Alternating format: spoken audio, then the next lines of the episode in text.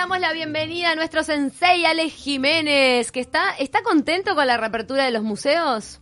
Buenos días y obviamente, obvio que estoy muy contento, eh, por más que este es el regreso de, de una situación bastante embromada. ¿Ustedes saben que el 90% de los museos del mundo cerraron en la pandemia? 90 Estamos hablando Me pregunto de- el 10% que no cerró. No, 95 mil en el mundo. Eso- estos son datos son del Consejo Internacional de Museos, que Uruguay integra y yo soy socio, por lo menos. Los que sufrieron Sí. un montón son los de Europa que cobran la entrada y que Ahí viven de está, las entradas. y ahí está. Los nuestros El que son más estatales, no más con apoyo estatal.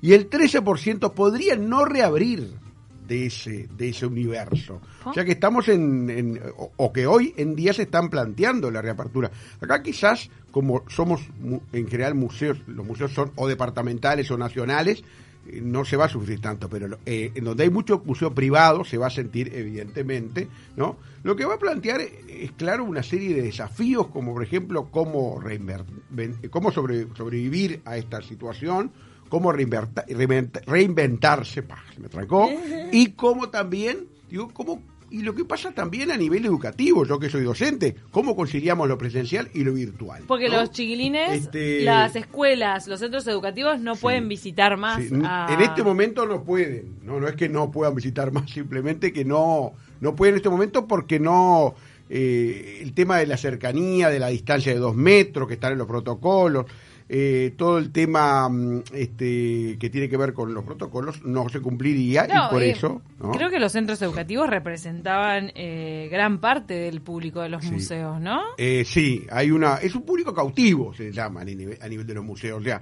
eh, y que además es multiplicador, quiere decir que van los, los hijos, van los niños, después van los, van con los padres o van los padres, o sea, siempre está esa repercusión, yo que soy una persona de museos, y ahora vamos a hablar en un ratito con alguien también que es colega, que lo conocemos hace muchos años, también de eh, un museo estatal, este, y que eh, nos va a contar un poco, eh, después de aquel impacto que fue el Picasso, por ejemplo, Enrique Aguerre, que es el director del Museo Nacional de Artes Visuales desde el año 2010, integró la Comisión de Patrimonio Cultural de la Nación del 2016 al 20 y la Comisión Nacional de Artes Visuales eh, a partir del 2011. Enrique es el director, pero a su vez el artista de video y de entornos digitales. Enrique, ¿cómo te va? Buen día, Alejandro, ¿cómo estás? ¿Cómo ¿Qué andás, tal? Enrique? Acá estamos muy ávidos de saber cómo, este, cómo- en primer lugar, no sé, Camila se, se sale de la vaina. Ah, perdón. Eh, ¿Qué tal, Enrique? ¿Cómo evaluás Hola, esta- Camila, ¿cómo están? bien, de bien. ¿Cómo evaluás esta primera semana de reapertura? Ustedes, bueno, reabrieron el martes pasado, pero era uno de los museos eh, cuya apertura estaba más esperada. Era Sí, sí, tenía además el plus, primero por por la gente, la relación que tiene con el Museo Nacional de Artes Visuales, es un, es un paseo casi obligado, eh, con el plus de la exposición de Pat- Petro Naviera, ¿no? Que estaba todo el mundo esperando que abriéramos para volver a visitarlo, o visitarla por primera vez, porque no llegamos al mes de exhibición.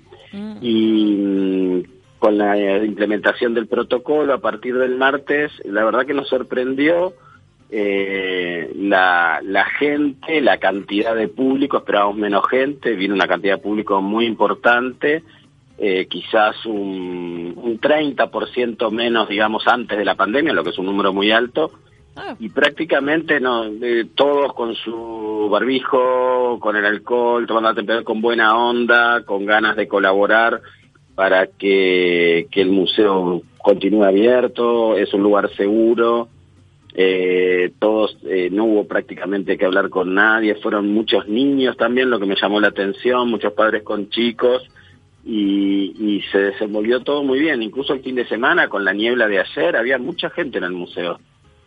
Enrique, eh, vamos a ir un poquito, vamos a ir cinco meses para atrás.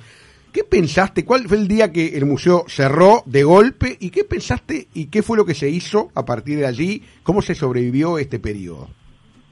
Bueno, es muy fuerte, ¿no? Es una sensación eh, desoladora por la pandemia en primera instancia, que es lo más importante, antes que nada está la vida humana, luego viene lo demás, pero no estamos entrenados para cerrar, estamos entrenados para hacer propuestas, convocar estrategias de que la calidad de la visita sea mejor, que haya más, más gente conociendo el museo. Hay mucha gente que no conoce los museos uruguayos, hay que convocarlos en fin, y, que se cierre de golpe fue como desolador. Al mismo tiempo, y a través de la, de la estrategia de la Dirección Nacional de Cultura, Mariana Weinstein nos convocó a todos para hacer este, cultura en casa. Es decir, prácticamente cerramos y a las horas ya estábamos trabajando en migrar contenidos y elaborar contenidos para cultura en casa, para tener una plataforma online donde se pudiera mantener el vínculo que ya teníamos con los visitantes y sumar más gente, ¿no? Y entonces casi no hubo tiempo para lamentarse y nos pusimos a trabajar y si ustedes entran en Cultura en Casa y ven las, las visitas a conciertos, a visitas guiadas, a museos, talleres, en fin, este es altísima la, la convocatoria que ha tenido Cultura en Casa. La muestra de Petrona Viera estaba en el top 5 de visitas en Cultura en Casa. Sí, la muestra está y por suerte este, lo hicimos prácticamente al ir cerrando el museo con, con los funcionarios del Ministerio, de Comunicación del Ministerio, la vista guiada y sí, ha sido un éxito. De hecho, nosotros en el museo, como tú bien sabes, y también Alejandro, eh, tenemos implementado hace muchos años estrategias digitales, pero esto nos, nos, llevó a acelerar los tiempos, digamos, y a pensar nuevas propuestas. Este, entre ellas estamos revisando ahora a través de efemérides las biografías, completando biografías, poniendo más imágenes documentales de obra, de toda la colección, y tiene un suceso también muy importante en redes, ¿no? O sea, siempre supimos que, que el museo excede el edificio o el lugar físico, el museo es mucho más para todos, cualquier museo es mucho más que el edificio, pero el tema de la pandemia nos llevó a acelerar los procesos, digamos, como que aceleramos lo que deberíamos hacer en varios años, lo hicimos en, en semanas. Eh, eso que, estás hablando tú es muy cierto, Enrique. ¿Y cuánto de eso, o sea, de esa situación de que yo comentaba recién que lo vivo como docente, cuánto de eso de mezclar presencialidad y virtualidad, digo, va a quedarse, llegó para quedarse y tiene que ver con esa, con esa reinvención con la cual tenemos que pensar eh, los museos de aquí en adelante? Sí, eh, yo creo que después de lo de marzo no nos animamos a ir tan adelante en el tiempo. Nadie, hoy en día nadie se anima a ir tan adelante. Lo que sí estamos seguros, tú nombrabas varios varios foros o varias este, varias conferencias virtuales de el ICOM que tiene muchísimas este, recursos para todos los que estamos en el tema museos, tú lo sabes muy bien Alejandro, eh, lo que sí sabemos es que no vamos a volver a las condiciones ni a los planteos de los museos pre-pandemia, eso ya lo sabemos. A partir de ahora el gran desafío, y lo he dicho varias veces, es volver a ser disfrutable, un lugar de conocimiento a través de las nuevas herramientas y cierta presencialidad. Porque hasta que no se resuelva el tema sanitario, podemos hablar de cierta presencialidad. Eh, quiero destacar que Uruguay este, es, es, un, es un país privilegiado en ese sentido.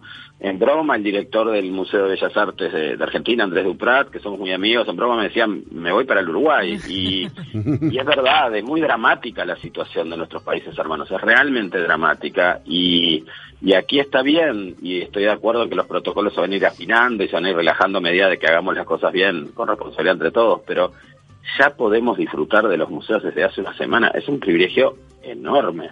Sobre todo porque está cerrado Buenos Aires, Argentina, está cerrado Brasil, ¿no? Eh, todo, Chile, todo, todo, además este, está eh, situaciones dramáticas, verdaderamente dramáticas. Entonces, eh, yo creo que percibí eso entre la gente que volvió a acompañarnos y en buen número, que casi no hubo que decirle, no, la distancia social, en fin, el no, no, ya venían, había buena onda, había buena onda con la gente que los recibía, con los funcionarios, con la gente de seguridad, eh, en la cafetería del jardín, que hasta unos días de granito que se adelantaron, pero después volvió el frío y la niebla, igual estaba llena de gente, la gente tenía muchas ganas de volver, de restablecer ese vínculo con, con, el, con el museo, con el jardín, como paseo, este, la, la Plaza de los Chicos, el, que se reformuló, la Rambla, bueno, eh, es inusual, museos en el Parque Rodó normalmente están en el centro de la ciudad vieja, pero forma parte junto al Museo Zorrilla, todo el paseo de lo que puede ser la Facultad de Arquitectura de Ingeniería, todo el parque,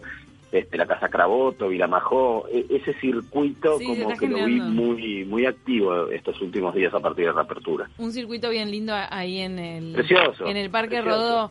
Y Enrique, ¿podemos repasar un poco cuáles, cuáles son las propuestas que hay para ver además de Petrona Viera que está en el segundo piso y que es imperdible para, para quien sea que esté escuchando es ahora? Imperdible y además está recién, recién salidito el catálogo.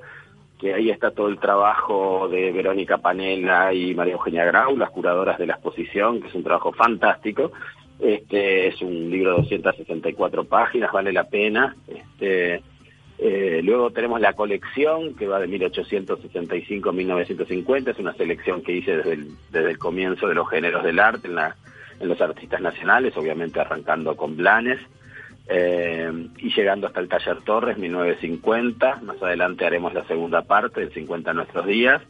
Y tenemos el 14 de agosto abrimos la exposición de Andrea Filkestein, que se llama Equilibrio, es una exposición de la última obra de Andrea, pintura, que había quedado detenida en el tiempo, como le pasó a otros colegas, este, el 19 de marzo, bueno, finalmente inaugura el 14 de agosto, se mantienen los meses de exhibición, o sea, prácticamente va a estar 90 días, eh, pero no se dejen estar, es una fantástica exposición de un artista que vale la pena conocer para aquellos que no la conocen.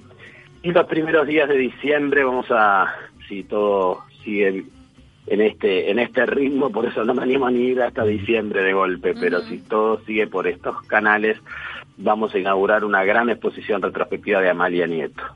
Para la Noche de los Museos también, con la misma lógica que decís tú, sí es que está, va todo bien, ¿no? Igual que el Día del Patrimonio. El tema, ¿no? Tenemos dos, dos grandes dos grandes eventos en, en, los museos, en todos los museos, que es el Día del Patrimonio, 4 y 5 de octubre, y la segunda semana de diciembre, Noche de los Museos.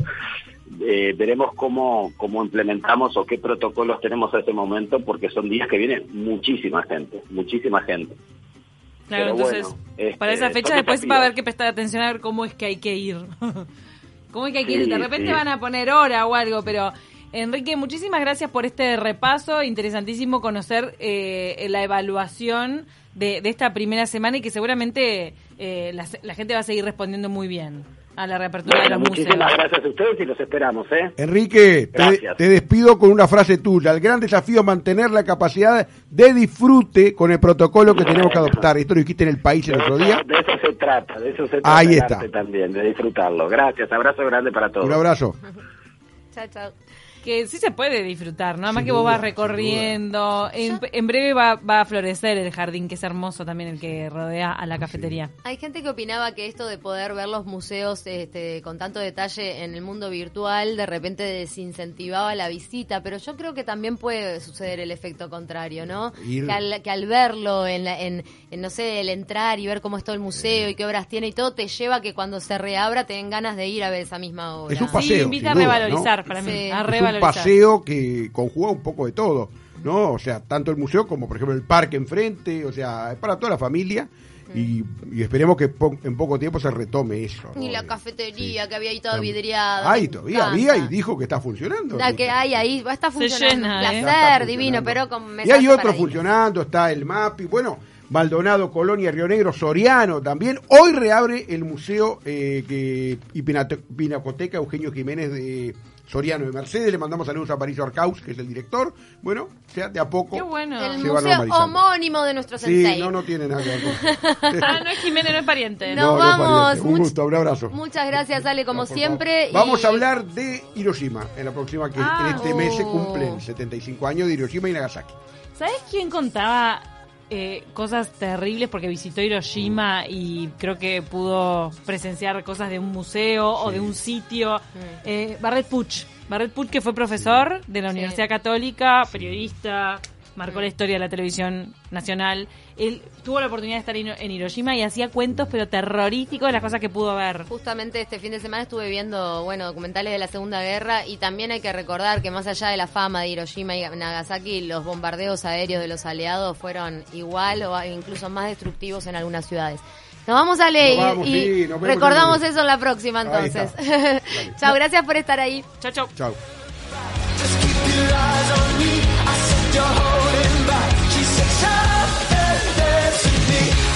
woman is my destiny. She said.